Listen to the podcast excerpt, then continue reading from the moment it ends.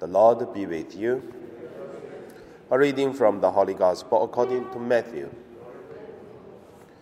Peter came to Jesus and said, Lord, if a brother or sister sin against me, how often would I forgive? As many as seven times? Jesus said to Peter, Not seven times, but I tell you, seventy seven times. For this reason, the kingdom of heaven may be compared to a king who wishes to settle accounts with his slaves. When he began the reckoning, one who owed him 10,000 uh, talents was brought to him. And as he could not pay, his Lord ordered him to be sold, together with his wife and children and all his possessions and the payment to be made.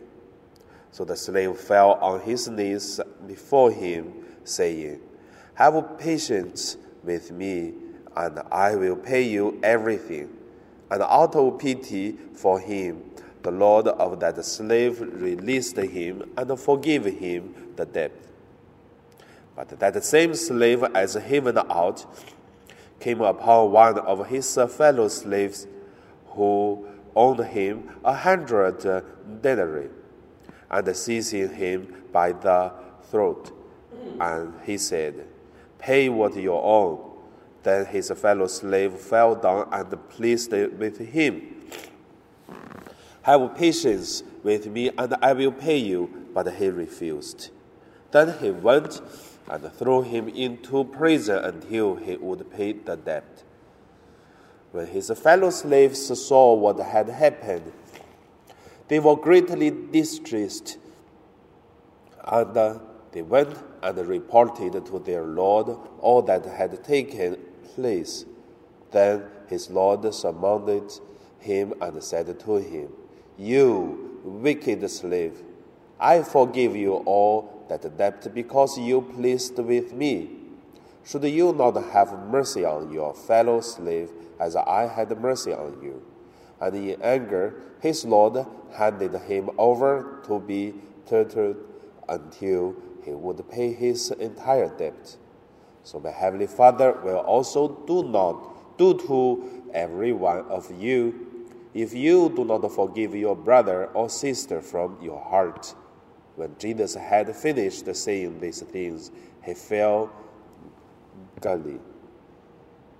He left the Galilee and went to the region of Judea beyond and the Jordan. The Gospel of the Lord. So today my meditation would call it uh, forgive based on justice and uh, justice without mercy. So let us look at the first forgive based on justice. So one person owns some debts from another person. In the justice way, have to pay because loan the money and then pay the debts. That's according to the justice.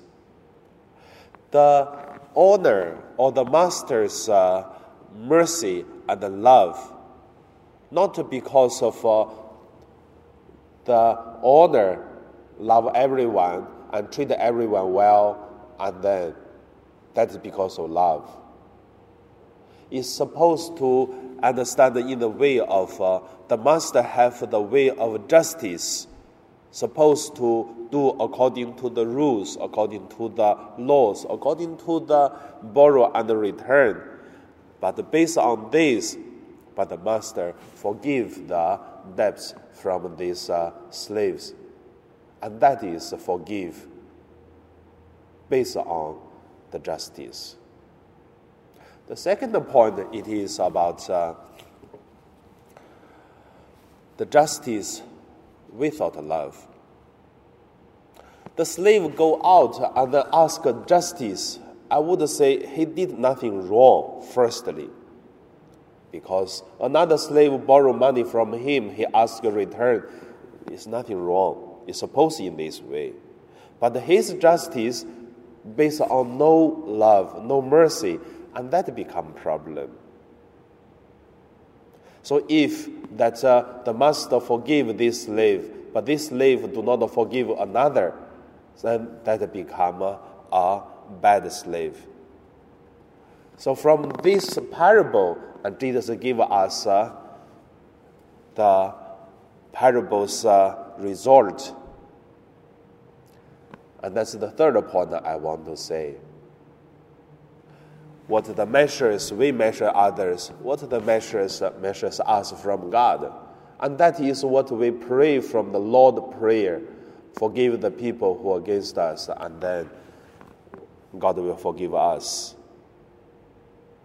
So that is the basic belief and spirituality of the Christians. Not that uh, complicated, quite simple. But also, I want to say we can do it, then we do it. If we cannot do it, we cannot uh, just uh, say we cannot do it. Because for following Jesus, and look at how did Jesus do his mission, we will see, we will do the same. Jesus uh, was uh, doing his mission with uh, force. But we following the step of Jesus, there are also many force we have to conquer. And, but also want to say many times that we think we cannot do it, but we could, like Jesus his disciple doesn't believe he can finish his mission, even stop him or against him to do God's will. But Jesus did it. And another thing is, everyone thought that's the end of the mission, especially when Jesus died on the cross. But uh, that become the successful of the mission, because the death, then there is a resurrection. For us, it is the same. When we are following the steps of Jesus, it seems that we are losing. It seems we are not that smart. In the worldly way, people can be much smart. But Jesus gave us a way is uh, the wisdom. So now come back to look at uh, the forgiveness based on justice. And it is the way that we practice and then there is the power of God will lead, will protect, and will help us. And then in all the dangers, trials, and then all the evil powers. So I believe that is what uh, the gospel today, the parables try to tell us.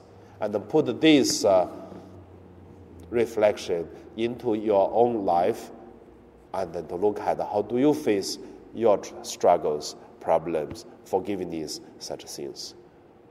And now we pray.